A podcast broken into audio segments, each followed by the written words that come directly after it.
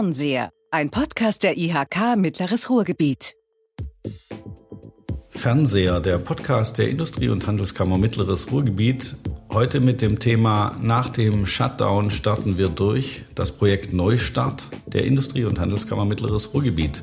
Die Einschränkungen und die Herausforderungen des vergangenen Jahres waren für alle Unternehmerinnen und Unternehmer mehr als deutlich zu spüren. Doch es gibt ganz sicher eine Zeit nach dem Shutdown.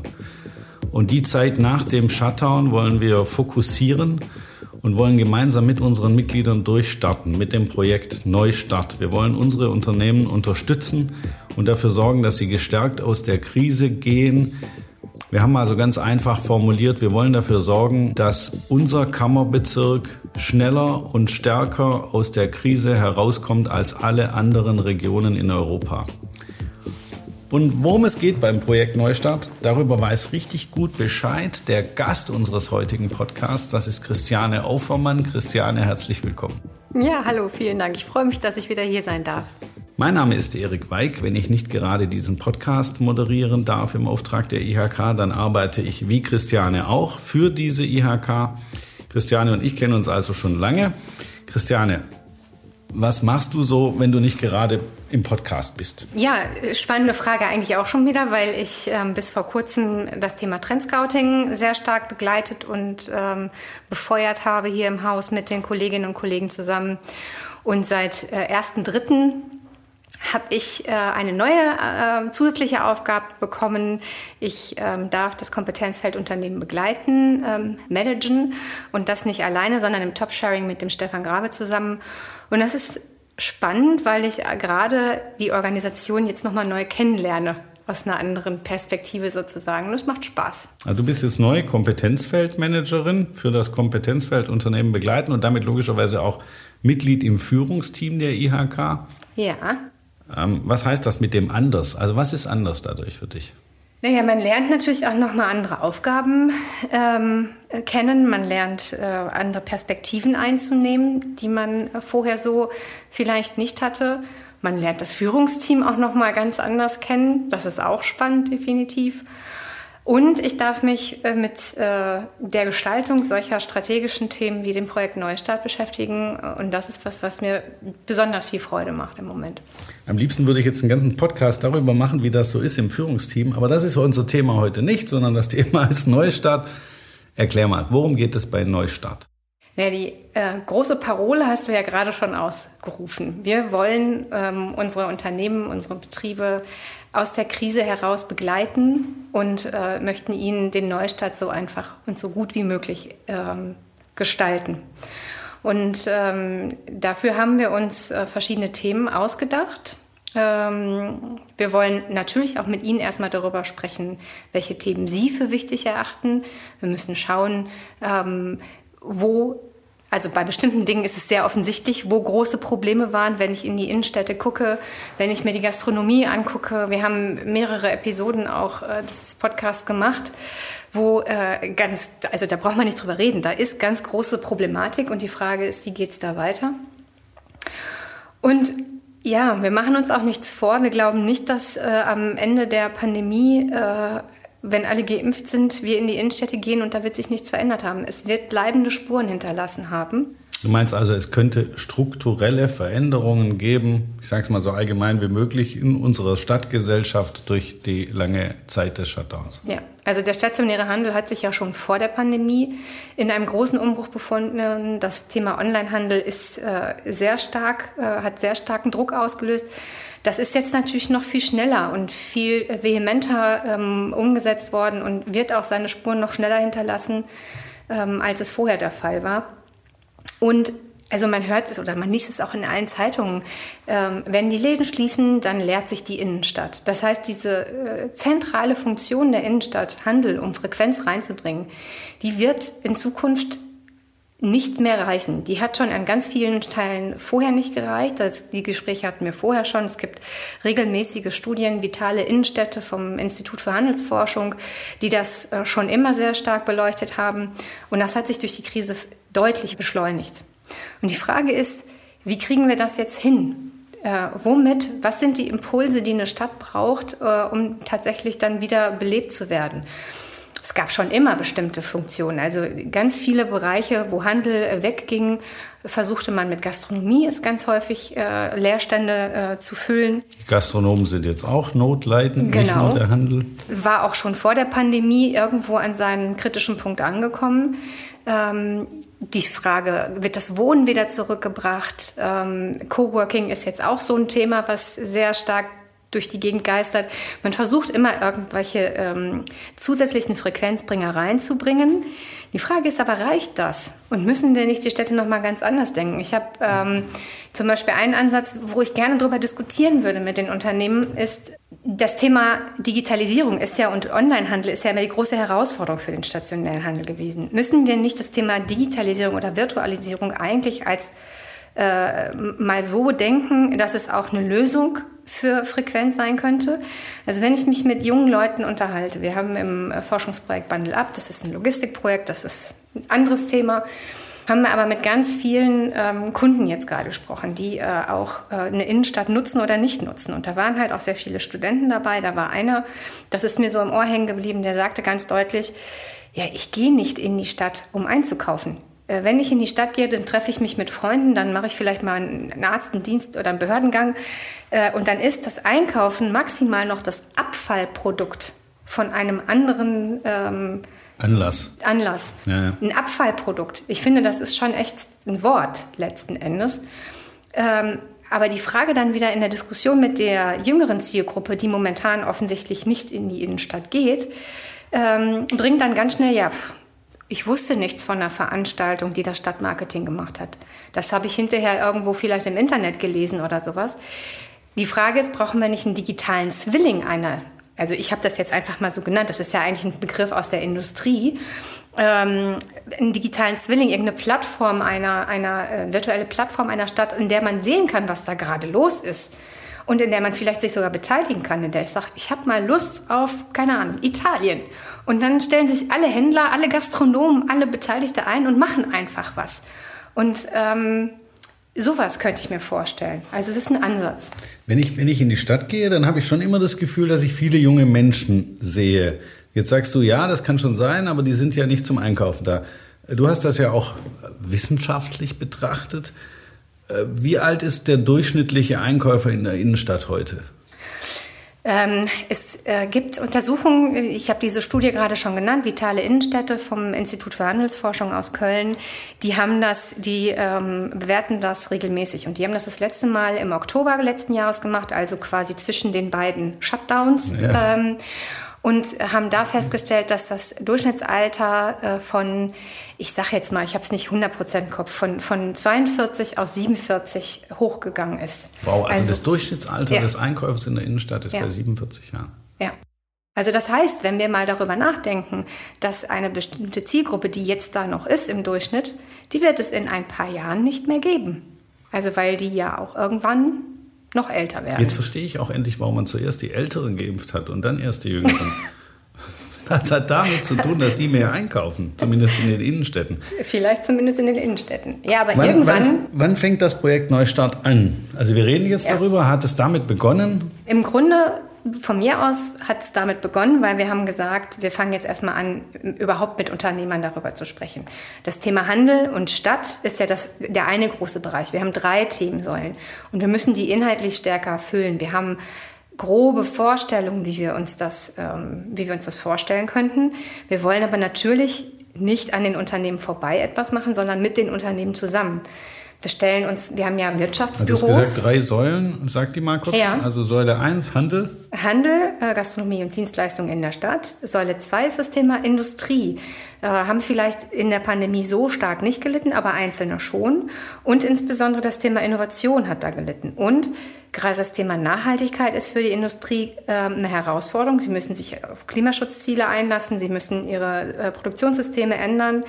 Ähm, die Frage ist, wie kriegt man das auch als Chance umgesetzt letzten Endes, ähm, als, als gutes, ähm, wie kann man das auch nutzen letzten Endes? Eine, eine der nächsten Folgen unseres Podcasts wird sich mit den Sustainable Development Goals beschäftigen. Also wir sind an dem Thema eh schon dran, aber es ist natürlich ein Riesenthema für die Industrie ja. jetzt. Ja. Es, ist ein, es ist ein Thema, weil insbesondere, ich sage jetzt mal, der Ennepe-Ruhr-Kreis hat einen sehr starken Industriebesatz. Ja. Ähm, das wissen wir, weil wir auch schon Vorstudien gemacht haben. Wir haben den Industriemonitor im letzten Jahr aufgelegt mit den, äh, anderen IHKs zusammen zusammen in dem ähm, Bereich und ähm, haben da auch Kennzahlen. Wir wollen es nicht in den leeren Raum machen.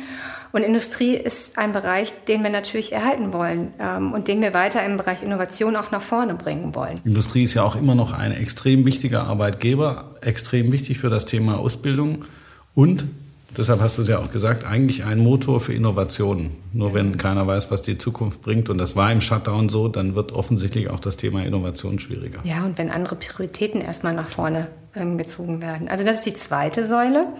Und die dritte Säule haben wir mal mit ähm, Chancenthemen überschrieben. Es gibt nämlich hier in der Region ein paar Punkte, ein paar Trendthemen, Megatrendthemen oder wie auch immer man das benennen will, die ähm, unglaubliche Chancen ermöglichen können. Ich nenne jetzt zum Beispiel mal Geothermie. Wir hatten vor ein paar Warum Monaten, ist das ein spezielles Thema für unsere Region? Weil wir ähm, das Fraunhofer-Institut äh, äh, hier ganz neu angesiedelt haben. Wir hatten das Geothermiezentrum von der Hochschule Bochum, die sich schon sehr stark und sehr lange mit dem Thema beschäftigt haben.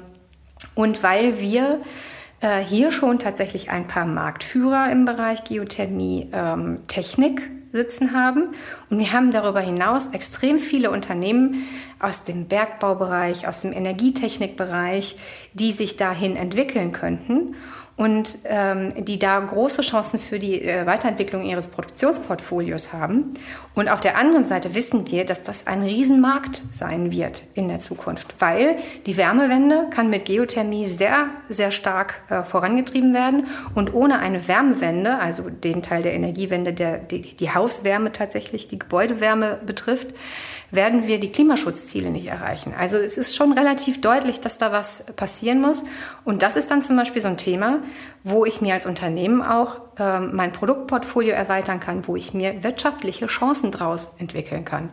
Und solche Themen wollen wir auch herauskristallisieren. Kannst du noch ein Beispiel nennen für so ein Chancenthema? Also jetzt eins war Geothermie, einfach noch ein zweites. Mobilität. Mobilität ist definitiv etwas, was sich in den nächsten Jahren extrem verändern wird durch äh, einfache auch Klimaschutzziele, auch äh, politische äh, Restriktionen, die sich ergeben. Und ähm, auch da entstehen neue Geschäftsmodelle, neue Produkte, die, äh, also Dienstleistungen dann in dem Fall vielleicht eher, äh, die entsprechend notwendig sind. Cybersecurity ist hier in der Region ein, ein ganz wichtiges Thema. Und ähm, wir wollen Unternehmen in diesen Themen begleiten und schauen, was brauchen sie denn? Da kann auch durchaus mal Fachkräftesicherung ein, ein Thema sein, wo wir als IHK auch unterstützen können. Ähm, also das sind so die drei inhaltlichen Säulen, über die wir sprechen möchten. Jetzt haben wir gesagt, das Projekt startet quasi jetzt, weil wir jetzt drüber sprechen. Du hast gesagt, äh, du willst mit den Unternehmen oder mit den Unternehmerinnen und Unternehmern darüber ins Gespräch kommen. Also wie geht es weiter und für welchen Zeitraum ist das Projekt angelegt? Also wir haben uns bewusst dafür entschieden, dass wir nicht innerhalb eines Jahres das aufarbeiten können, ähm, was strukturell ähm, sozusagen wegbricht. Also wir wollen das wirklich durchaus bis 2023 ähm, anlegen. Und ähm, wir äh, starten mit dieser Beteiligungsphase. Wir haben aktuell jetzt schon mit den Kompetenzfeldbeiräten gesprochen. Das ist ein Ehrenamtskreis, der uns begleitet, unsere Kompetenzfelder hier im Haus, ähm, um zu diskutieren, welche Themen die haben. Wir haben die Wirtschaftsbeiräte. Das sind alle die Unternehmen, die den, in den Städten entsprechend ähm, dabei sind. Äh, mit denen diskutieren wir das auch und ähm, auch hier einmal der Aufruf, wer sich mitbeteiligen möchte, ähm, kontaktieren Sie uns. Wir sind da auf jeden Fall ähm, um jeden Mitstreiter äh, glücklich und wollen das gemeinsam nach vorne bringen. Das ist nichts, was wir alleine hinkriegen. Wenn jetzt eine Zuhörerin oder ein Zuhörer das hört, was wir hier besprechen und sich angesprochen fühlt und sagt, oh, Chancenthemen, das wäre was für mich oder Gastronomie, da habe ich eine Idee oder Innenstädte, wie kann ich die neu nutzen? Ich kann mir da was vorstellen, wie man Innenstädte beleben kann. Können die einfach Können die dich einfach anrufen, dir eine E-Mail schreiben? Wie muss ich mir das vorstellen? Oder wird es öffentliche Beteiligungsformate geben? Das ähm, können die sowieso jederzeit mich anrufen oder kontaktieren, überhaupt kein Problem. Wir haben aber vor, wir haben ja Wirtschaftsbüros in Witten, in Hattingen, in Herne. Und wir haben vor, diese Wirtschaftsbüros viel stärker in diesen Bereich mit einzubinden und diese Beteiligung auch da reinfließen zu lassen.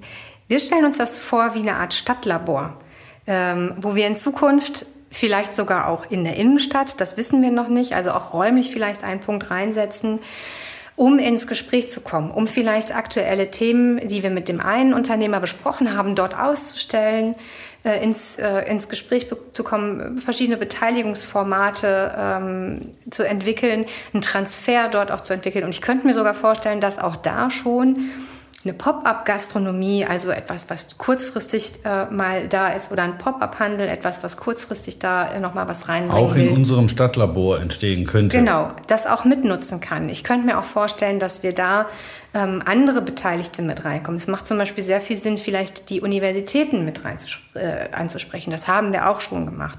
Es macht äh, sehr viel Sinn, die Wirtschaftsförderungsgesellschaften da, äh, anzusprechen, ähm, weil auch die werden ja sich momentan genau die gleichen, oder das, nicht die werden sich, sie machen sich die gleichen Gedanken wie wir.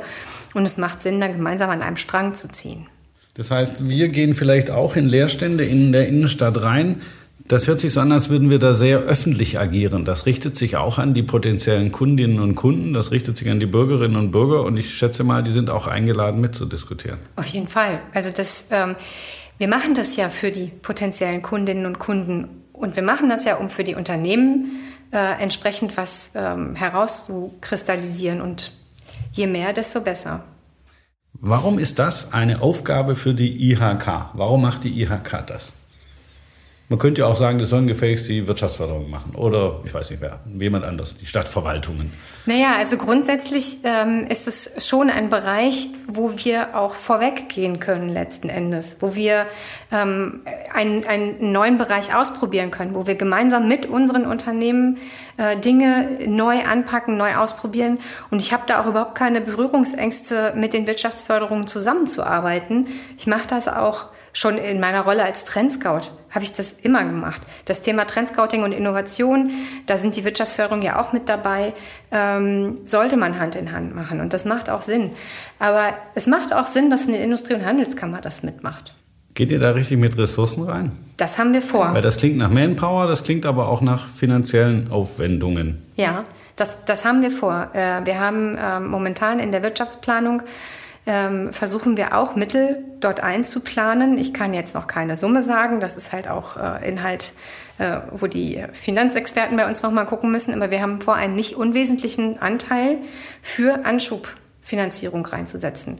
Und ich stelle mir das so vor, dass vielleicht kleine Projekte relativ schnell auch loslegen können, weil gerade diese kleinen Ideen, scheitern dann ganz häufig an ähm, bestimmten Formalrahmen, bis man dann endlich eine Förderung gefunden hat oder sowas, dass man das schnell machen kann.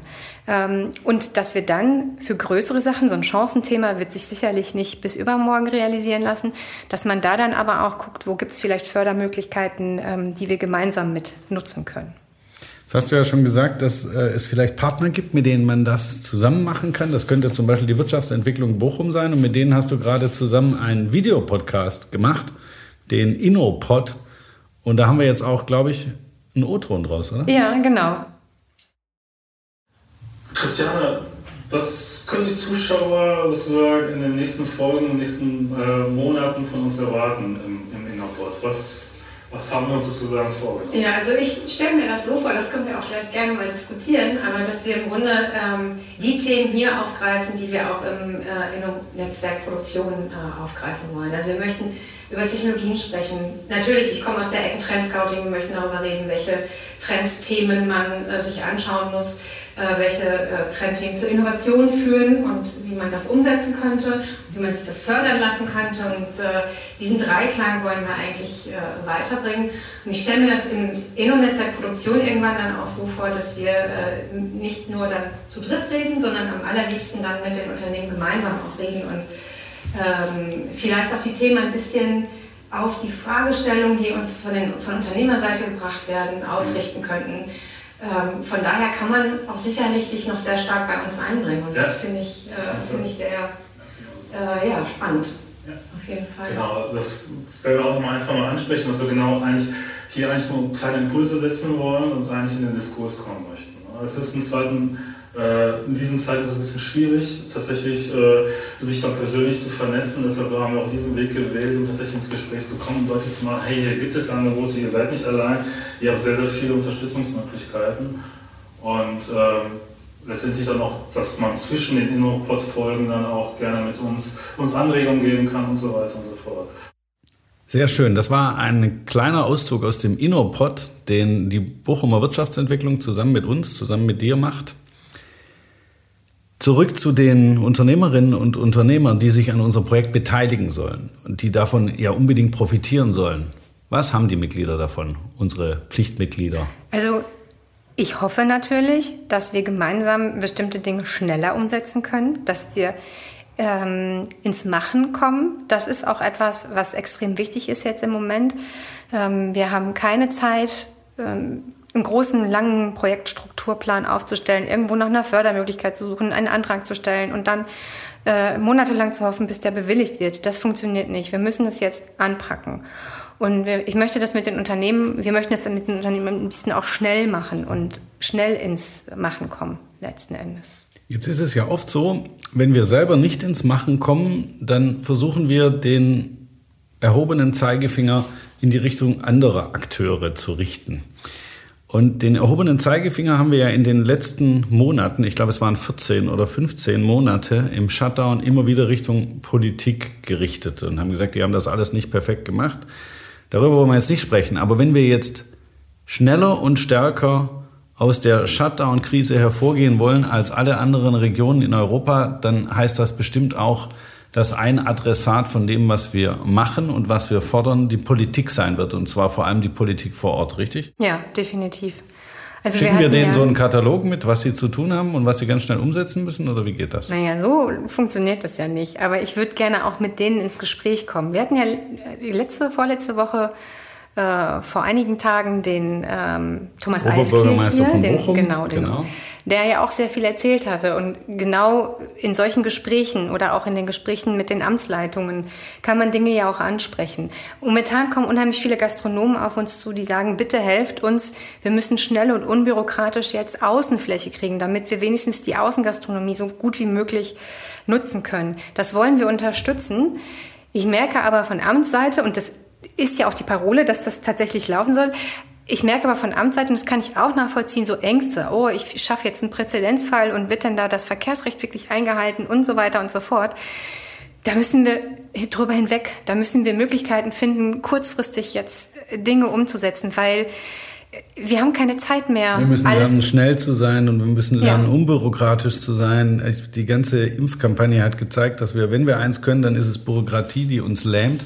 Jetzt müssen wir das Gegenteil machen. Ich war tatsächlich letztes Wochenende in einer europäischen Metropole die Gastronomen haben alle Stühle und Tische, die sie hatten, nach draußen gestellt. Und da hat niemand gefragt, ob die Abstände passen. Da hat niemand gefragt, ob jetzt der Fahrradfahrer super gut durchkommt oder sich vielleicht Mühe geben muss. Und alle haben sich darüber gefreut, dass unbürokratisch das Thema Außengastronomie richtig nach vorne gestellt wurde. Die Menschen wollen sich treffen und sie dürfen sich ja erfreulicherweise zumindest draußen treffen. Und jetzt müssen wir alle Möglichkeiten dafür schaffen. Sehe ich ganz genauso. Also deshalb ist ein Beitrag sicher weniger Bürokratie. Zumindest mal für ein paar Monate. So viele Monate, wie wir jetzt Shutdown hatten, so viele Monate wünsche ich mir Bürokratiestopp. Das wäre toll. Das ist noch eine schöne Forderung, definitiv. Okay, aber das heißt, wir müssen auch mit der Politik ins Gespräch ja. kommen.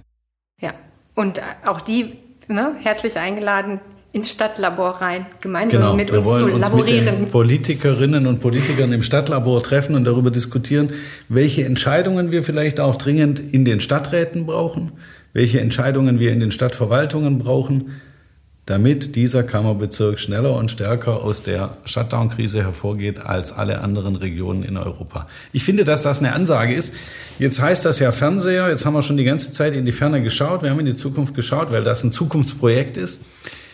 Du hast gesagt, das soll mal gehen bis 2023. Wenn wir uns 2023 wieder zusammensetzen, Christiane, du und ich, was hast du dann, was haben wir erreicht mit dem Projekt Neustart? Ähm, Dann sind die Wirtschaftsbüros zu Stadtlaboren geworden. Wir sind Teil der Innenstadt geworden. Ähm, wir haben eine Diskussionskultur mit den Unternehmen. Dann ist ja auch eine neue Vollversammlung am Start, ähm, wo sich Unternehmen einbringen können. Ähm, dann haben wir einen weiteren Schritt gemacht in der Art und Weise, wie Unternehmen mit ihrer IHK zusammenarbeiten und gemeinsam was gestalten können. Und im besten Fall sieht dann die Stadt lebendig aus, aber anders als heute. Und ohne Narben aus der Shutdown-Zeit. Genau. Also da bin ich gespannt drauf und wir zwei werden 2023 nochmal drauf gucken und werden sehen, wie viele Geschäftsmodelle auch durch unsere Stadtlabore innoviert wurden. Also was, ist, was Neues entstanden ist und was Schönes entstanden ist in den Innenstädten, in der Industrie, welche Chancenthemen wir ergriffen haben in Bochum, Herne, Witten und Hattingen. Ich freue mich drauf und ich danke dir für das kurzweilige Gespräch. Ich freue mich auch, hat mir Spaß gemacht.